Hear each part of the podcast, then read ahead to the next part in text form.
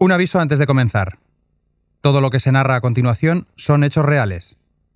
En algunos pasajes este podcast puede incluir relatos poco apropiados para oídos sensibles.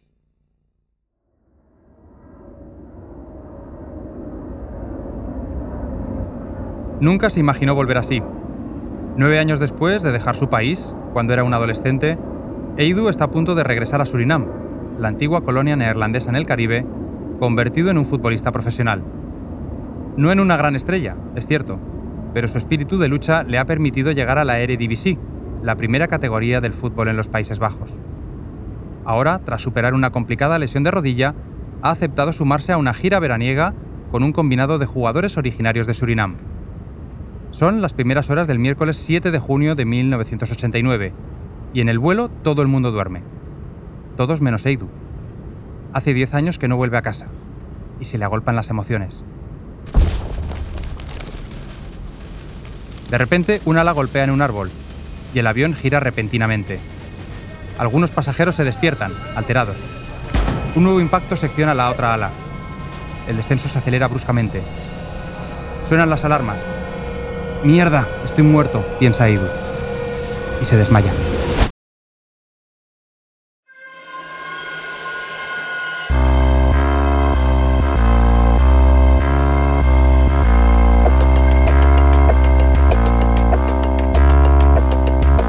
Más allá de los focos y la fama, de las victorias y el dinero, el fútbol cuenta también con su lado oscuro. Relatos de perdedores en el campo y en la vida. Equipos malditos, jugadores desaparecidos, estadios trágicos. Ya es momento de que algunas de esas historias y sus protagonistas abandonen la penumbra del olvido.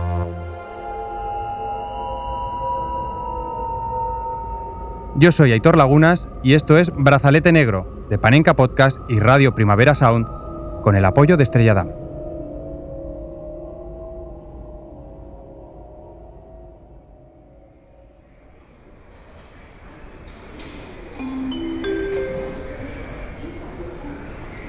Para empezar a contar esta historia hay que retroceder tan solo 24 horas en la vida de Eidun Nandlal, lateral izquierdo del modesto Vitesse Arnhem. Un día antes del accidente, Nandlal llega a Schiphol, el aeropuerto internacional de Ámsterdam. Allí debe encontrarse con otros futbolistas. Todos han sido convocados por el Kloirijk Elftal, una selección no oficial de jugadores holandeses con raíces surinamesas. El nombre del equipo, por cierto, significa algo así como el once colorido o el equipo de colores. Más adelante entraremos en los detalles, pero por ahora basta con que os quedéis con que el Kloirijk Elftal es un combinado que disputa algunos amistosos en los Países Bajos a mediados de los años 80. Sin embargo, esta convocatoria es especial. En 1989, por primera vez en su historia, el Once Colorido ha hecho las maletas para salir del país. Y no a cualquier sitio. Viajan a Paramaribo. Estos chicos van a volver a casa. Paramaribo enkele uren voor het begin van de onafhankelijkheid. Tegen middernacht beginnen in het stadion van de Surinaamse hoofdstad de feestelijkheden in tegenwoordigheid van prinses Beatrix en prins Klaus. Lo que estamos oyendo son las noticias de la televisión holandesa del 25 de noviembre de 1975. Sí, apenas tres días después del entierro del dictador Francisco Franco. En los Países Bajos, sin embargo, se habla de otro asunto, la independencia de su vieja colonia en Sudamérica. 25.000 personas asisten aquel día en el estadio de fútbol de Paramaribo a un acontecimiento histórico. Al dar la medianoche, la bandera holandesa es arriada por última vez y sustituida por la de Surinam. Los fuegos artificiales inundan el cielo. La princesa Beatriz, futura reina de los Países Bajos, asiste a las celebraciones desde el palco. Las cámaras la muestran alegre e incluso se anima a bailar ritmos caribeños con su marido, el príncipe Klaus. Tanto Metrópoli como Colonia celebran la independencia. Nos lo cuenta Marta Salicru.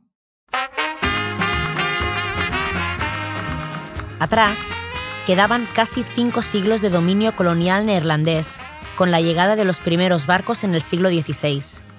Desde entonces, los colonos se habían dedicado a arrinconar la población tajina local y a importar esclavos africanos para trabajar sus plantaciones de azúcar, cacao, algodón y café. Cuando en 1863 la esclavitud fue abolida en los Países Bajos, a la gran masa indígena y negra se le sumaron miles de trabajadores indios que llegaron como mano de obra barata. Tan importante fue esa migración que, actualmente, una tercera parte de la población es de origen hindú. Quedaos con este dato porque más tarde tendrá su importancia en nuestra historia. Pero por ahora volvamos a ese noticiario de 1975 donde Surinam acababa de celebrar su independencia. Een spontaan volksfeest barst los. En op de eretribune omhelzen premier Aron en oppositieleider Lachmon elkaar langdurig. La población estaba eufórica. Tenían todo el futuro de su país en sus manos. Por desgracia, en ocasiones el futuro dura muy poco.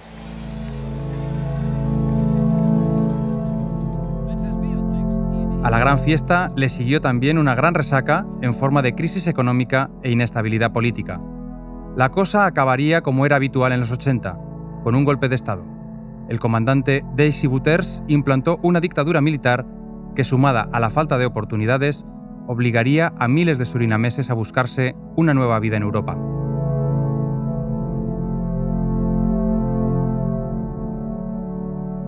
Uno de esos emigrantes será nuestro protagonista, Eidu Nandal.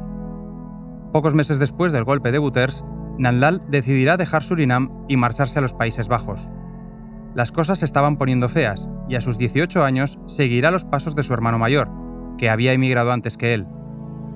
Eidu no volverá a pisar su tierra hasta una década después, es decir, hasta que reciba la convocatoria del Once Colorido.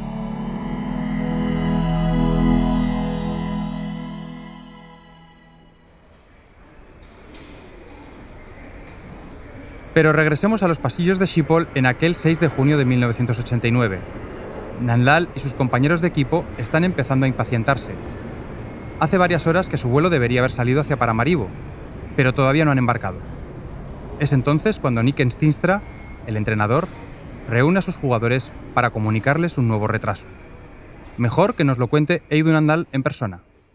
team coach, uh, uh, eh, El entrenador del equipo, Nick Stinstra, nos dijo que debíamos tomar una decisión, ir a casa o a la ciudad, pero teníamos que estar de vuelta a las 4 de la tarde. Es en ese momento cuando los jugadores se dividen en dos grupos. El primero, formado por aquellos que viven fuera de Ámsterdam, entre los cuales se encuentran Andal, quienes deciden viajar al centro de la ciudad para estirar las piernas y picar algo. El segundo, el de los futbolistas locales que prefieren irse a sus casas para pasar un rato con sus familias antes de tomar el vuelo.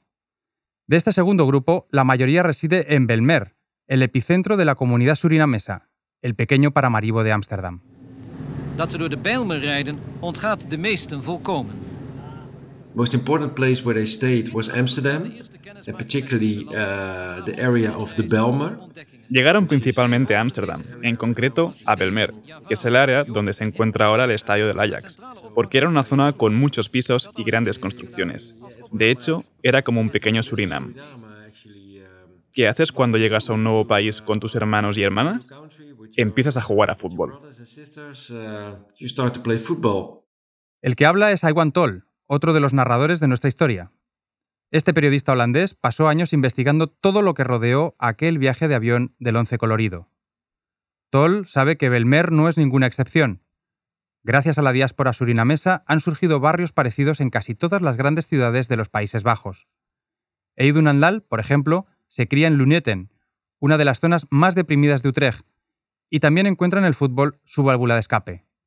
Su primer equipo, compuesto solo por inmigrantes caribeños, se llama Faya Lobby es el nombre de una flor típica de Surinam, Fayalobi, o Fire Love en el idioma criollo, la mezcla de holandés e inglés que se habla en Surinam.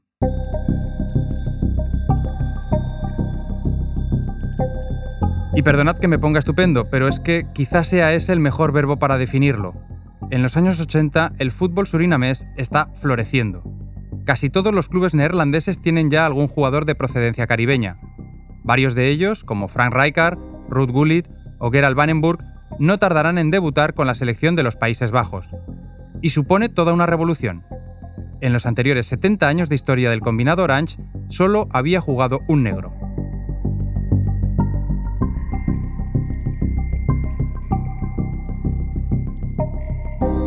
Y aquí es donde entra otra de las piezas fundamentales de nuestra historia, Sonny Hasnow, el creador del Once Colorido.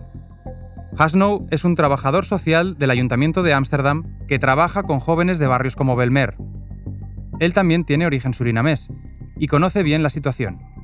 Sabe que sus compatriotas están arrinconados por todo el país en suburbios infradotados, sometidos a prejuicios raciales y arrasados por el desempleo y la droga. Sin embargo, Hasnow también sabe que cuando esos mismos surinameses saltan al campo, la gente les admira. Ahí es cuando se le ocurre la idea. ¿Por qué no fundar una selección de jugadores profesionales con raíces surinamesas para dar ánimo al resto? Así es como nace en 1986 el Kleurijk Elftal, el once colorido. Iwan Toll nos matiza los propósitos de Sonny Hasnow. Uh, Sony pensó que el fútbol podía ser un buen canal de comunicación entre Holanda y Surinam. Quería mejorar las relaciones entre las comunidades a través del fútbol. Tres años después de su creación, el Kleurijk Elftal ya ha jugado varios amistosos en los Países Bajos. Pero para el verano de 1989, la idea se vuelve mucho más ambiciosa. Hasnow quiere que su equipo cruce el mar de regreso a Surinam. Hay que demostrarle a los jóvenes que el deporte sirve para golear al racismo y regatear a la droga.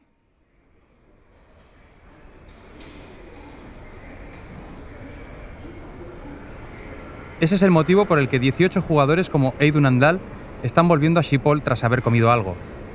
Les han dicho que el avión saldrá poco después de las 4 de la tarde, así que los dos grupos de futbolistas vuelven a reagruparse en la sala de espera del aeropuerto.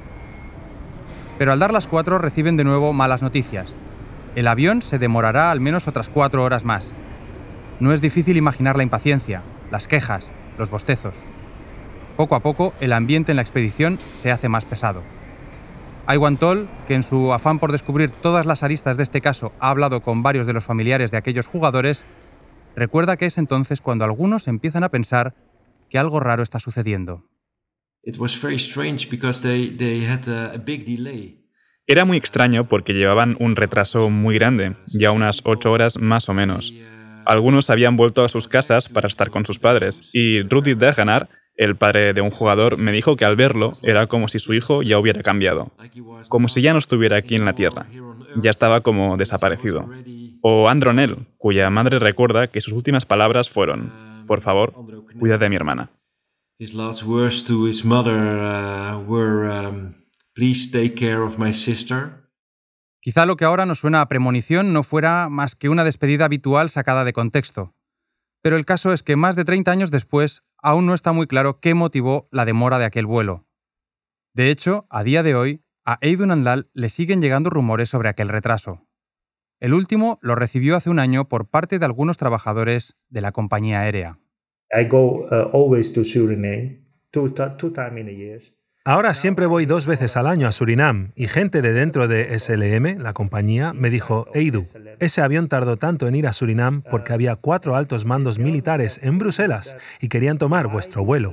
Esa gente, ya sabes, era poderosa. Llamó a Ámsterdam y dijo, venimos de Bruselas, así que tenéis que esperar porque llegamos tarde. Eso no lo escuché hasta el año pasado, que no pudimos volar hasta Surinam hasta altas horas de la noche. We fly that day late in the night to Suriname.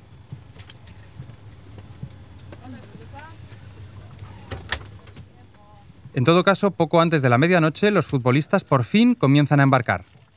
Jugadores como Joy Doesburg, del Ajax, Stefan Dorpel, del Volendam, pero llamado a cotas mayores, Andro Knell, perla del NAC de Breda, o Andy Charmin, del Twente.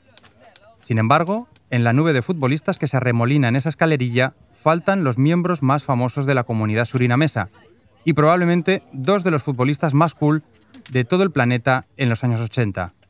Estamos hablando, claro, de Frank Rijkaard y Ruth Gullit.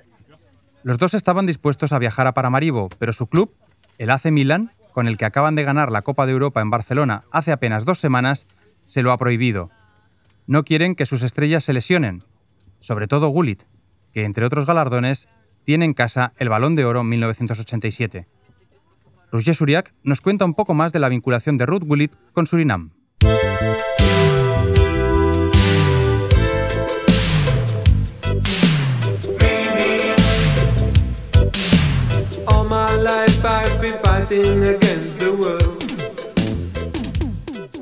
Aunque su padre, un profesor de economía, llegó antes que la gran ola migrante caribeña, Gullit es también hijo de la diáspora surinamesa. El joven Ruth creció en los barrios de Ámsterdam de finales de los 70 y buscó en el fútbol el camino para expresar todo lo que llevaba dentro. Su físico y su talento no pasaron desapercibidos y al poco de empezar a jugar, Gullit pasó a militar en el DWS Amsterdam, un equipo juvenil donde conoció a otros chicos de los que se haría íntimo, entre ellos un tal Frank Rijkaard y los Jerry y Vinnie Hatrek. Todos ellos eran de origen surinamés y los cuatro estarían unidos por la tragedia del avión de 1989. Cuando crecieron, recibieron ofertas de la Eredivisie, la primera división holandesa, Gullit acabó en el Harlem, donde consiguió llamar la atención del Feyenoord de Rotterdam. Tras una temporada muy prometedora, su planta y su potencial llamaron la atención de muchos europeos. Sin embargo, Gullit decidió que todavía no era el momento de marcharse de la Eredivisie y quiso probar suerte en el PSV Eindhoven. En 1985 fue clave para ganar el título de liga y fue proclamado como el mejor jugador del año en los Países Bajos.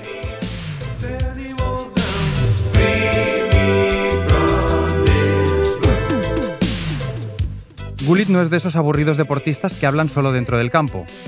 Fuera de él, el jugador del Milan habla de política, canta reggae y es un activista contra el racismo. Por eso, cuando se convierte en el segundo futbolista negro de toda la historia en ganar el balón de oro, Ruth pasa de discursos vacíos. Se lo dedica a un político preso acusado de terrorismo, un tal Nelson Mandela. Lo escuchamos hablar.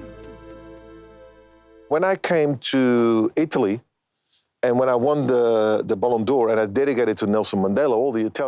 cuando llegué a Italia, gané el Balón de Oro y se lo dediqué a Nelson Mandela. Todos los italianos estaban como, ¿Nelson Mandela? ¿Quién es ese tipo? Para ellos era la primera vez que alguien en el fútbol hablaba de... No era política para mí, era solo un problema social y todo se volvió muy loco. Más tarde conocí a Nelson Mandela y se me puso la piel de gallina, porque dijo, en la cárcel nos enteramos de que nos habías dedicado el premio y se escuchó una ovación cerrada en la prisión. Sin embargo, temía que la UEFA me quitara el premio por haberlo dicho.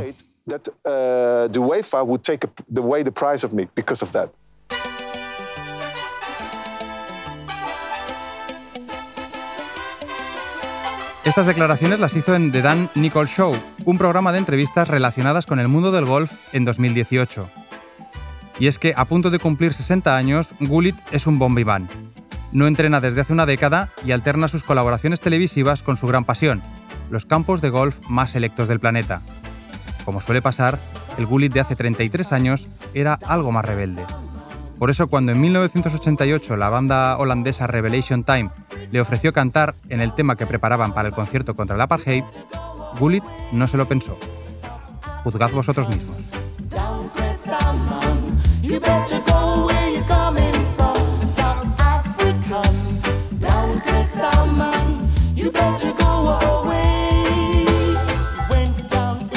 Está claro que 1988, además de para Gullit, también fue un gran año para Holanda. Permitidme que aquí no hable de la selección de los Países Bajos, sí, ya sé que es la denominación oficial, pero en la memoria de los aficionados, aquel combinado de los 70 y de los 80 siempre será Holanda. La naranja mecánica, a la que se le escapó la Copa del Mundo en 1974, se presentaba 14 años después en el mismo estadio, el Olímpico de Múnich, para jugar la final de la Eurocopa contra la Unión Soviética. Gullit era el capitán de aquel equipo, y suyo fue el gol que consiguió abrir el camino hacia el título. El segundo tanto lo anotaría otro de los holandeses mágicos del Milan, Marco van Basten, en una de las voleas más increíbles de todos los tiempos.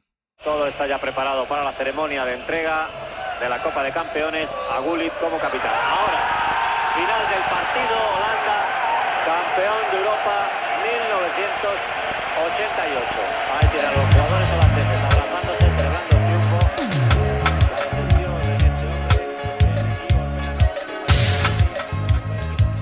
Tras la final, los holandeses entregaron con fervor a su estrella. Las calles del país se llenaron de pelucas que simulaban los tirabuzones de Ruth Gullit. Los neerlandeses blancos querían ser como él, y los surinameses encontraron por fin un motivo para sentirse orgullosos. Así lo recuerda el exfutbolista Eidun Andlal y el periodista Iwan Tol. Esos jugadores fueron un símbolo social para los inmigrantes. Dio impulso a los jóvenes para jugar al fútbol, para que los inmigrantes en Países Bajos se centraran en lo positivo. Well, they could see that at their pitch there was no difference between uh, people. Um, Podían ver que en un terreno de juego no había diferencia con la gente. No importaba el color de tu piel o si naciste en Paramaribo o Ámsterdam. En realidad fue una especie de ejemplo sobre cómo vivíamos en Holanda uno al lado del otro. Porque si Ruth Gullit y Marco Van Basten eran buenos amigos, ¿por qué no debíamos ser amigos nosotros de la gente de Surinam?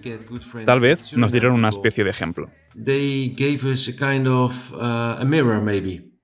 Precisamente el ejemplo que da la selección anima a Sonny Hasnow a subir un peldaño en su proyecto con el Kleurijk Elftal. Quiere dar la campanada. Hay que juntar a los nombres más potentes para hacer una gira de tres partidos en Surinam.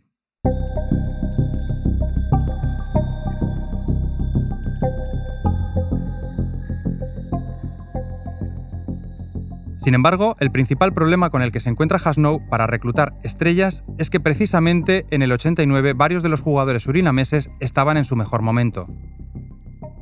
Ya hemos dicho que a Rijkaard y a Gullit, su entrenador, Arrigo Sacchi, les prohíbe unirse al equipo. Lo mismo le sucede a otros jugadores como Stanley Mensou, el portero del Ajax, que a diferencia de los jugadores del Milan, no se conforma. Mensou finge ir de vacaciones y vuela a Surinam un par de días antes que el resto de la expedición, con la intención de sumarse al equipo en Paramaribo. La reacción del arquero revela lo mucho que significa a nivel emocional representar al Clorrey Kelftal para estos jugadores. Otro que no puede enrolarse en la aventura fue Vini Hatrek. ¿Os acordáis de él? Es un colega de Gullit y Rijkaard desde cadetes. Sin embargo, Vini se está jugando el ascenso a primera con el Herenfen y no puede dejar a su equipo tirado. Pero tiene una idea.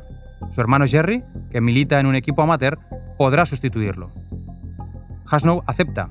El rendimiento deportivo solo es uno de los motivos para ir al once colorido, pero hay otros más importantes, como el buen ambiente en las concentraciones y, sobre todo, la capacidad de representar la diversidad étnica de Surinam. When I play for, for, for FC Emmen in the north of the Netherlands, Yo jugaba en el Fútbol Club Emmen, en el norte de Países Bajos. Sonny Hasnow me llamó no porque fuera un jugador de fútbol muy técnico, sino porque se dio cuenta de que, oye, este tipo es el primer jugador de fútbol indostaní de Holanda. Yo no era africano, soy de Surinam, pero hindú. Por eso me dijo, queremos que juegues para el Kleurik Elftal, porque eres un chico que nació en Surinam, pero también eres indostaní. you born in Suriname, you are a Hindustani also. Y es por eso mismo que aquel 7 de junio Eidun Andlal va a bordo del vuelo que debe llevarle hasta Paramaribo. Tras la larga espera, las cosas por fin se arreglan.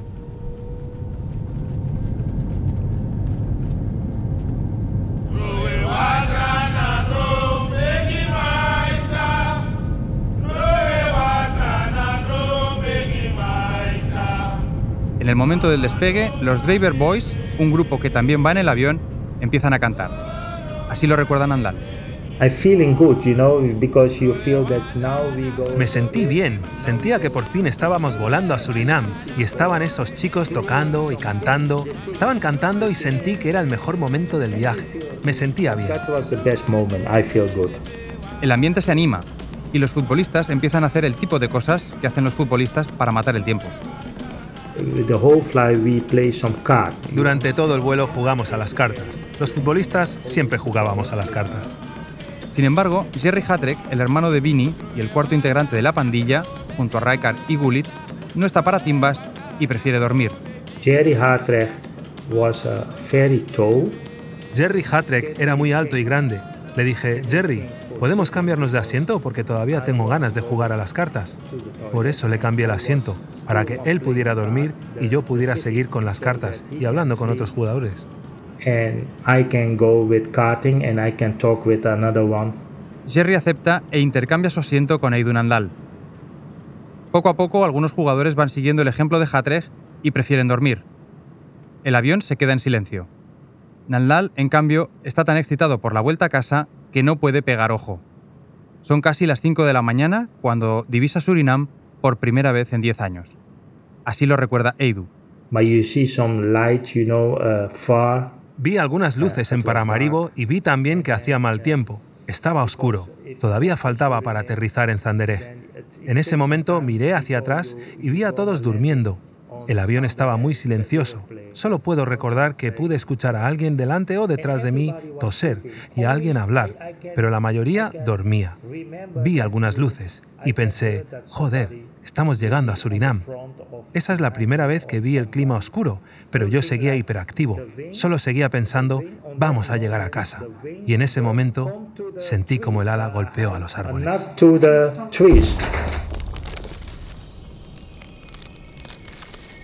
Después de oír el ruido, Naldal siente como el avión está dando bandazos.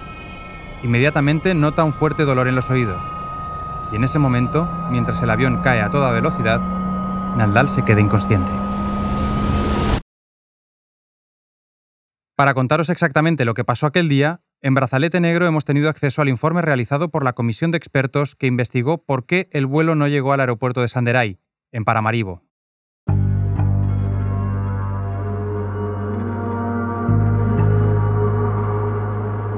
Tras investigar los restos de la aeronave sobre el lugar del impacto, los expertos determinaron que el motor número 2 del avión había chocado contra un árbol aproximadamente a 25 metros de altitud. Muy poco después, el ala derecha del avión golpeó de nuevo otro árbol y tras ese segundo incidente, el aparato se giró, golpeó el suelo y se partió. El fuego que se originó al instante consumió la mayor parte del avión.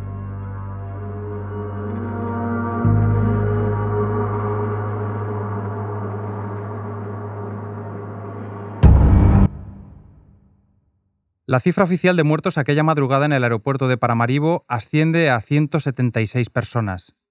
Entre ellos, además de turistas y emigrantes que regresan a casa, se cuentan los tres oficiales del vuelo, las seis azafatas, todos los componentes del grupo de The Driver Boys y 15 de los 18 jugadores del Kloirijk Elftal.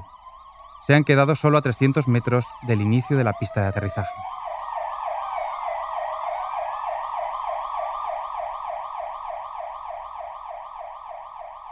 De los siete supervivientes, tres son futbolistas. Nandal es uno de ellos. En cambio, Jerry Hatrek, a quien Eidu le había cambiado el asiento para poder seguir jugando a las cartas, no tiene la misma fortuna. ¿Pero qué ocurrió para que aquel avión acabara chocando contra el suelo? Iwan Toll, que pasó meses documentándose para escribir El desastre de Senderai, llegó a la siguiente conclusión. Um, first of all, there was a big delay. En primer lugar, llevaban un gran retraso, unas ocho horas o así. SLM no era una empresa muy conocida y el avión, el Antonio Nesti, bautizado así porque era el único campeón olímpico de Surinam, no era un avión muy bueno. Mucha gente me contó que habían visto que había partes del avión pegadas con cinta aislante. En realidad, todo lo que podía salir mal salió mal esa noche porque, debido a la demora, llegaron de noche a Surinam. Y a esa hora allí es la hora del Sisibosí, una gran lluvia en las zonas boscosas. Escuchamos ahora algunos de los audios de la caja negra del accidente que ayudaron a esclarecer los hechos.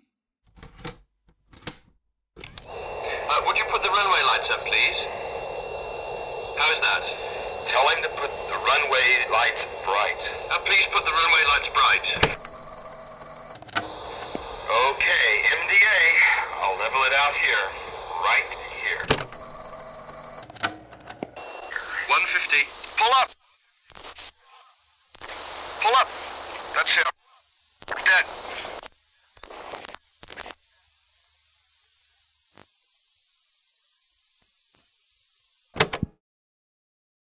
Poco después, se supo que el capitán nunca debió actuar como el piloto principal del vuelo PI 764, dado que tenía 66 años, una edad superior a la que marcaba la legislación vinculante.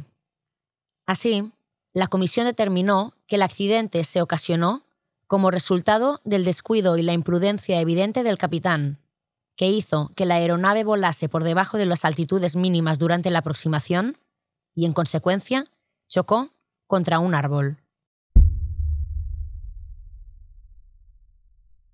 Pero volvamos a nuestro protagonista. Eidun Andal ha perdido el conocimiento instantes antes del impacto, contra todo pronóstico, vuelve a abrir los ojos unos minutos después. Lo primero que ve es una cara que le resulta familiar. Está tan desorientado que solo quiere levantarse y largarse de allí cuanto antes. Me tengo que ir, tengo que jugar al fútbol, murmura la persona que tiene delante. Tal vez en otra ocasión le hubiera encantado detenerse a hablar con aquel viejo conocido que le está saludando, pero ahora no, ahora no tiene tiempo que perder. El hombre insiste con cariño, Hey Eidu, yo te conozco, fui contigo a la escuela.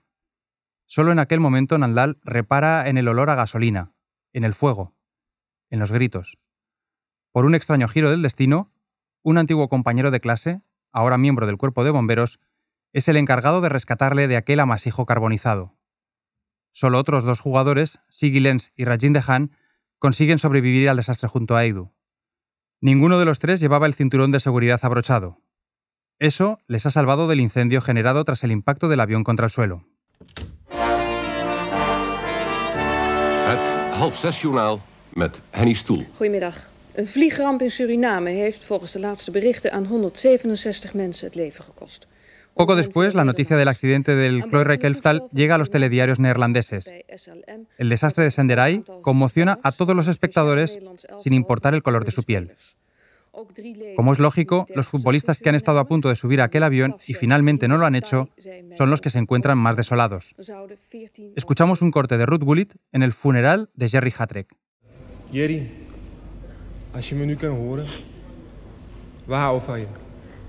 Jerry, no sé si nos puedes oír, pero si nos estás oyendo, que sepas que te queremos.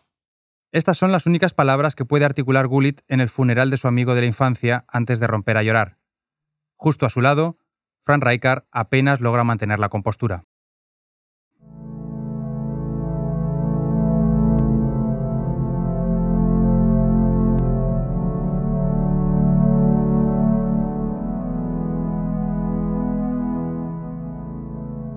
La Federación Neerlandesa se compromete a organizar un partido para honrar a las víctimas. Pero las semanas pasarán y descuidará la preparación. Cuando por fin llegue, tres meses después del accidente, todo se reducirá a un desangelado amistoso entre la selección holandesa y un improvisado once colorido.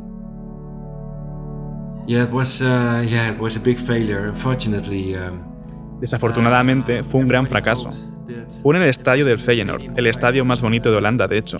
Un estadio para 60.000 personas al que solo acudieron 10.000 espectadores. Hubo muchos problemas con los organizadores, llovió esa noche y solo fueron 10.000, pero jugaba la selección nacional, debería de haber habido 60.000.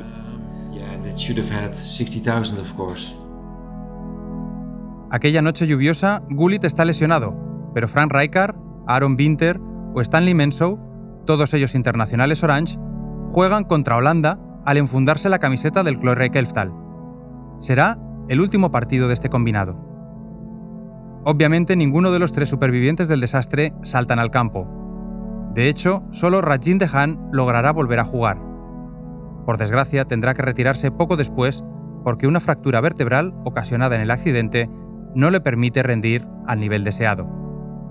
Eidun Andal, que hoy en día todavía camina con dificultades, tarda semanas en asumir lo ocurrido y casi dos años en recuperarse.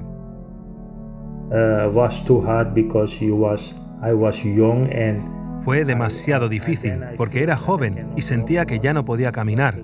Me dijeron que no caminaría nunca más. Aceptar eso fue demasiado doloroso. En aquel momento lloré. Fue duro no poder andar o ir al baño como un futbolista normal.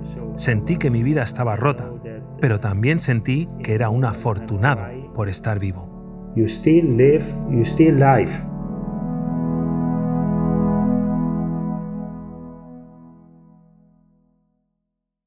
Es el momento de advertiros que la mayoría de las historias que escucharéis en Brazalete Negro no tiene un final feliz. En este caso, el racismo siguió vivo en los campos neerlandeses incluso después del desastre aéreo que segó la vida de 15 componentes del Cloyre Kelftal. Así lo puede atestiguar el portero Stanley Mensow. ¿Le recordáis? A pesar de la prohibición del Ajax, había viajado a Paramaribo por su cuenta unos días antes que el resto para jugar aquella gira. Se puede decir que Menzo sobrevivió al accidente de una manera particular. Cuando regresó a Holanda, la gente del Feyenoord o del PSV le gritaban en los estadios: "Deberías haber estado en ese avión". Perdió a sus amigos, tuvo que asistir a muchos funerales y aún así siguió jugando al fútbol. Le tiraban plátanos en los campos. Eso da un ejemplo de cómo era todo entonces. A veces no se trataba de insultos, sino de bromas maliciosas. En 1984, un entrenador, Tis Librecht, aludió en rueda de prensa al carácter perezoso de los jugadores de origen surinamés. Cuatro años después, Librecht fue nombrado seleccionador, pero Gullit no lo había olvidado. No fue muy inteligente de su parte decirlo, por supuesto. Fue puro racismo lo que dijo, sin importar si era una broma o no. Después de eso, hubo un problema con Gullit y Librecht, y Librecht fue el entrenador de la selección nacional después del 88, y se suponía que debía entrenar al equipo en el Campeonato Mundial de 1990 en Italia, pero fue despedido. Los jugadores ya no lo aceptaron. Quizá el caso más sonado sea el de 1996, cuando la selección holandesa acudió a la Eurocopa de Inglaterra con una convocatoria muy dividida.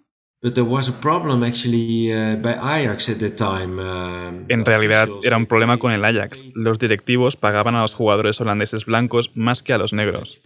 Y el caso es que aquel problema que tenían lo llevaron a Inglaterra, donde se jugaba la Eurocopa. Puedo recordar una imagen famosa en aquella concentración. Había cuatro mesas, tres mesas solo con jugadores blancos y una mesa con los jugadores negros. Hubo un gran problema en el equipo.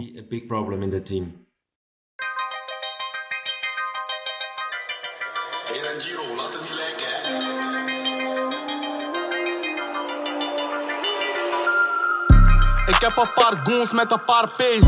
Had al lang bars liggen, nee, vraag Kees. Je weet wel zoeken naar die mails of een paar T's. Mijn bad bitch is te gek, ze rook graag haze. Han pasado tres décadas desde aquel accidente de Paramaribo. Nos gustaría pensar que el Kleurreich Elftal puso su grano de arena para que los estadios sean hoy lugares más civilizados. No sabemos qué piensan al respecto los tres supervivientes de aquel avión. Unidos por la fatalidad, Sigi Lenz, Rajin Dehan y Eidun Andal han retomado el contacto. Desde hace poco, comen juntos una vez al mes. Pero hay un tema que nunca tocan en sus largas sobremesas.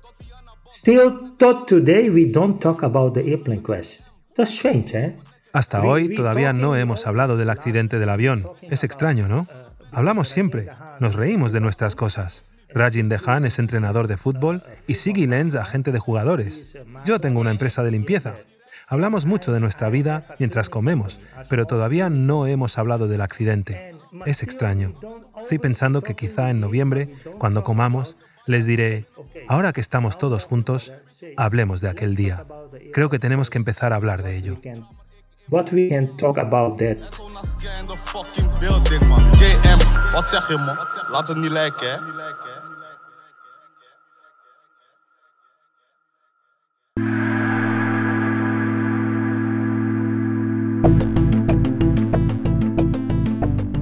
Hasta aquí esta primera entrega de Brazalete Negro, dedicada a las 176 víctimas del vuelo PY764 de Suriname Airways.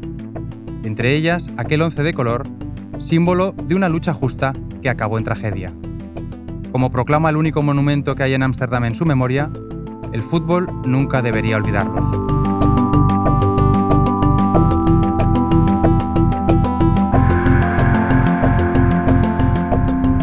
Brazalete Negro es una producción de Panenka Podcast y Radio Primavera Sound con el apoyo de Estrella Damm. Este capítulo no habría sido posible sin los generosos testimonios del superviviente Eidun Andal y del periodista Aiwan Toll.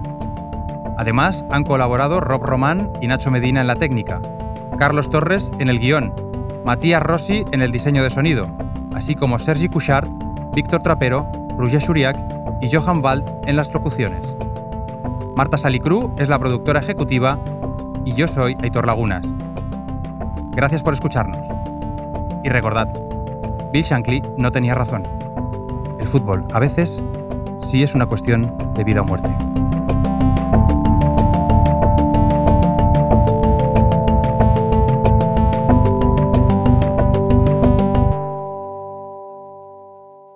Hasta el próximo capítulo.